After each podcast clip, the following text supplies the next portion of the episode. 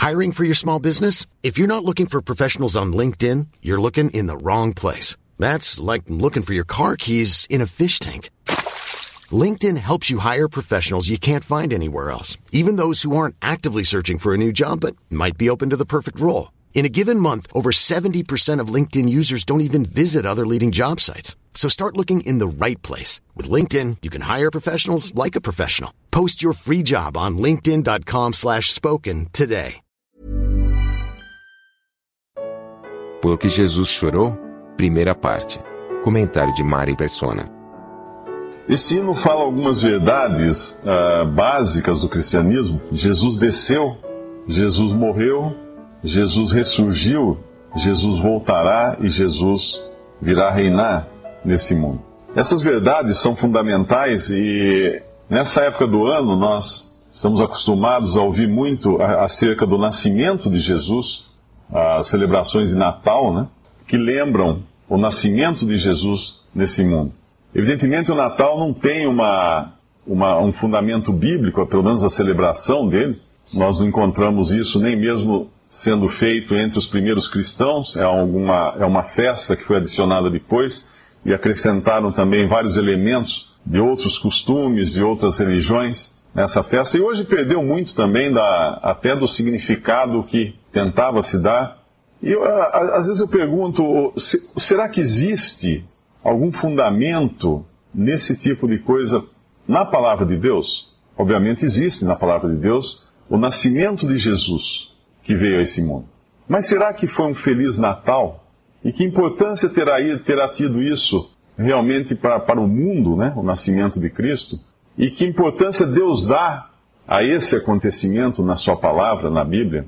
Quando nós olhamos em, em volta no, no, mundo ao nosso redor, uh, nós descobrimos que o Natal não é, não é exatamente tão feliz quanto possa parecer, porque é a época onde as estatísticas apontam o maior número de suicídios. Isso porque as pessoas se tornam mais vulneráveis, mais aqueles que são solitários ficam mais solitários ainda, aqueles que são doentes sentem mais a sua doença, a sua separação, sua, sua incapacidade.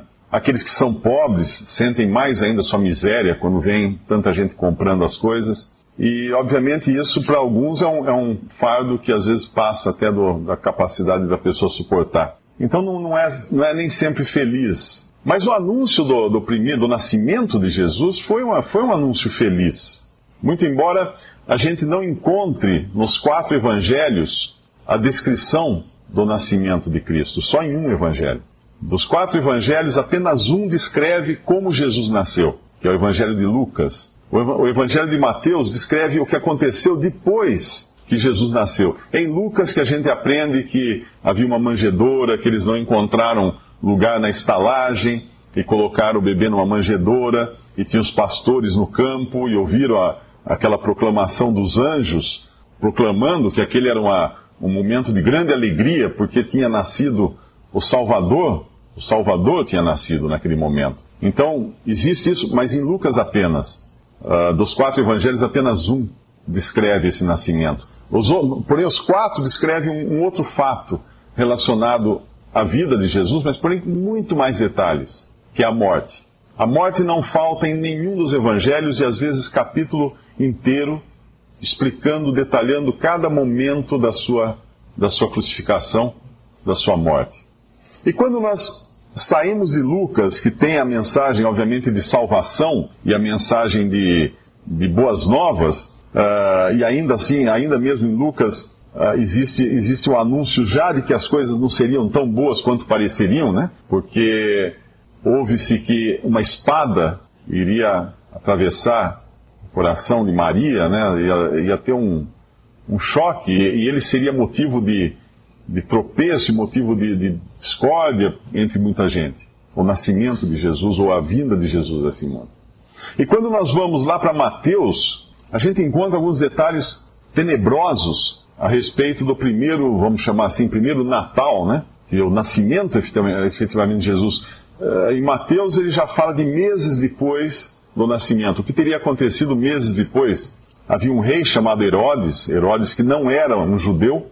Herodes era um homem de uma linhagem gentia, que os seus antepassados eram prosélitos, se juntaram ao judaísmo como prosélitos e o Império Romano colocou Herodes como rei, mas ele não era um rei de, de fato no sentido de descendente de Davi, ele não era descendente de Davi. Era um cargo político que colocaram ele como rei. E aí começou a sua dinastia, seus filhos depois que vieram atrás dele.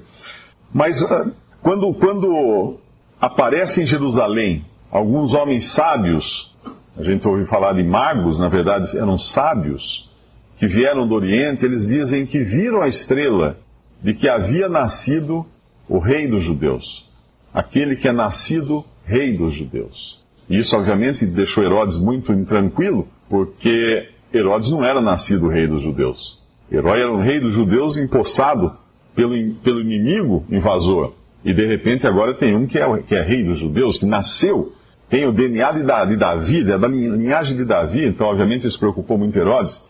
E Herodes então toma uma iniciativa quando ele não consegue descobrir onde estava aquele menino, que os sábios acabam visitando, todos nós conhecemos muito bem a história. Herodes manda matar todas as crianças até dois anos, que era mais ou menos o tempo de vida que poderia estar aquele, aquele menino, Jesus, nesse momento. Ele manda matar todas as crianças por volta de dois anos em Belém e nas cercanias de Belém, no território onde estava Belém, a cidade de Belém. Porque era dali que, segundo as Escrituras, nasceria o ungido, aquele que ia reinar sobre Israel, o Messias de Israel. E aquele, aquele dia em que matam bebês foi um dia de pranto. Naquele dia não, não, não, o Papai Noel não trouxe presente para as crianças. Herodes trouxe uma espada para as crianças.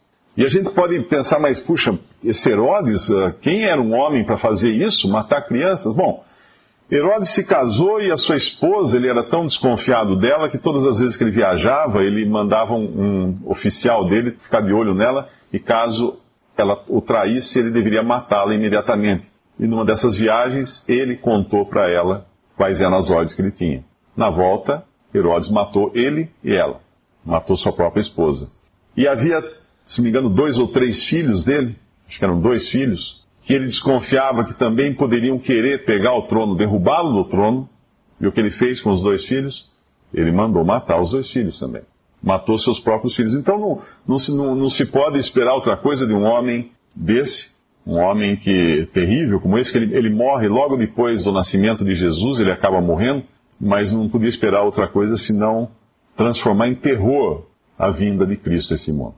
E uma das coisas importantes quando a gente fala do nascimento de Jesus, embora a gente esteja um pouco assim uh, influenciado demais pelo presépio, né? Aquelas, todos aqueles símbolos que a gente vê do Natal ao nosso redor, lá o presépio, três reis magos trazendo presentes, e, e a estrela, e os, os, os pastores. Nada disso aconteceu eh, realmente simultaneamente. Né? Os, os pastores, é um momento, quando nasce Jesus, os, os, os, os sábios, os homens sábios, é, meses depois, quando eles chegam para visitar, já o menino numa casa e não num, num, num, numa, num curral, né, que foi onde ele, ele nasceu. E essas coisas acabam confundindo um pouco a cabeça da gente, porque a gente começa a pensar que aquilo representava o nascimento de uma criança muito especial que viria a esse mundo falar de paz, ajudar as pessoas e deixar um bom exemplo aqui, para depois a gente poder seguir esse bom exemplo e falar Feliz Natal para as pessoas nessa época do ano. Mas não é isso. Realmente não é isso. Aquele momento entrava nesse mundo Deus em carne. Isso nunca havia acontecido antes. Deus já havia se manifestado nesse mundo de diversas maneiras, mas nunca nascendo em carne. Vindo, na realidade, não é a palavra correta, não é nem Jesus nasceu nesse mundo, mas Jesus veio a esse mundo. Porque ele já existia antes de vir. Todos nós nessa sala quando nós nascemos nesse mundo, nós não existíamos antes. Existíamos apenas no período da gestação, no útero, né, da nossa mãe, mas antes da nossa concepção nós existíamos. Nós somos concebidos e passamos a existir. Jesus não. Ele já existia antes disso. Ele existia eternamente, porque ele é Deus. É uma das pessoas da Trindade, Pai, o Filho e o Espírito Santo. Ele é Deus, sempre foi o Filho eterno de Deus. E quando ele entra nesse mundo, ele entra da forma mais, mais uh, vulnerável que podia existir. uma criança, um bebê, concebido pelo Espírito Santo de uma virgem, também um, uma entrada nesse mundo miraculosa. Isso foi, foi profetizado séculos antes, numa profecia que a virgem iria dar à luz a, a esse que seria o Messias de Israel. Ele entra em um mundo que já passa a rejeitá-lo logo de, de, de início. Porque se nós pensarmos como seria Deus vindo a esse mundo, o contraste é muito grande. O contraste é imenso porque é Deus. E olha para nós. Quantas falhas nós temos, quantos defeitos nós temos, quantos erros nós cometemos, e Deus andando aqui na forma de um homem perfeito. Algumas traduções da Bíblia, mais antigas, algumas, uh, alguns manuscritos antigos, uh, não falam que ele veio em carne, fala que ele veio vestido de carne. É interessante essa, essa ideia, né? Deus vestido de carne, Deus incorporado num corpo humano. E o contraste era, era realmente grande. O homem não podia aguentar isso ele era um intruso nesse mundo. Portanto, o início, embora o anúncio tivesse sido feliz de que tinha nascido o Salvador, dali para frente é tristeza atrás de tristeza. E não é à toa que nós vamos encontrar o Senhor Jesus chorando algumas vezes ao longo da, da, do, dos evangelhos. Os evangelhos mostram os fatos que aconteceram na vida, descrevem a vida de Jesus. E nós o encontramos pelo menos duas vezes chorando nos evangelhos. E uma terceira vez dizendo genericamente que ele chorava, sem apontar exatamente em que momento. Mas nós, nós sabemos depois por outras passagens que ele chorava bastante, que ele pranteava bastante pelas coisas que ele via nesse mundo. E eu gostaria de começar lendo o último milagre que Jesus fez nesse mundo. E foi também a vez que ele chorou, uma das vezes que ele chorou. Em João capítulo 11, Evangelho de João capítulo 11, ele tinha um amigo chamado Lázaro, uma pessoa a quem Jesus queria muito bem. Esse Lázaro tinha duas irmãs, Marta e Maria, e ele tinha costumava visitar a casa de Lázaro em Betânia, que morava em Betânia. E Lázaro ficou doente. Lázaro caiu doente e mandaram avisar que ele estava muito doente, que ele estava muito mal. E ele se atrasa deliberadamente, ele não vai correndo em socorro de Lázaro. E nós podemos pensar, mas por que será que ele não foi correndo socorrer Lázaro, sabendo que estava doente? E ele tinha poder, né? O Senhor Jesus tinha poder para curar doenças, ele tinha curado tantas pessoas já. O que acontece com esse que é amigo dele, que ele não vai correndo? Mas ele acaba indo depois, quando ele já sabe que Lázaro morreu. Lázaro está morto, ele chega na cidade onde Lázaro estava, as irmãs vêm desesperadas, as duas irmãs, ah, como que o culpando. Se o senhor estivesse aqui, ele não teria morrido. Uma forma até indignada de, de falar, porque realmente elas esperavam né, que ele, ele fosse lá curado, mas ele, ele apela para a fé delas. Se elas realmente criam na ressurreição, e elas dizem que sim, elas confirmam, que Lázaro iria ressuscitar no último dia. E aí nós vemos um, um trecho dessa, dessa parte que, que diz assim, no capítulo 11, versículo 31. Vendo, pois, os judeus que estavam com ela em casa e a consolavam, que Maria, os judeus que estavam com ela em casa e a consolavam, que Maria apressadamente se levantara e saíra, seguiram-na, dizendo: Vai ao sepulcro para chorar ali. Tendo, pois, Maria chegado aonde Jesus estava e vendo-o, lançou-se aos seus pés, dizendo-lhe: Senhor, se tu estivesses aqui, meu irmão não teria morrido. Jesus, pois, quando a viu chorar, e também chorando os judeus que com ela vinham, moveu-se muito em espírito e perturbou-se. E disse: Onde, onde o puseste? Disseram-lhe: ah, Senhor, vem e vê. Jesus chorou. Disseram, pois, os judeus: Vede como o amava. E alguns deles disseram: Não podia ele, que abriu os olhos ao cego, fazer também com que esse não morresse?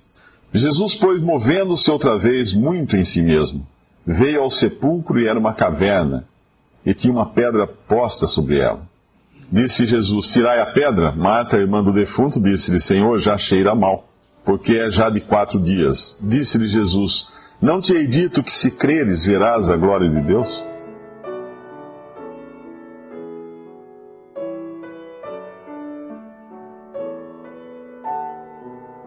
Visite respondi.com.br. Visite também 3minutos.net.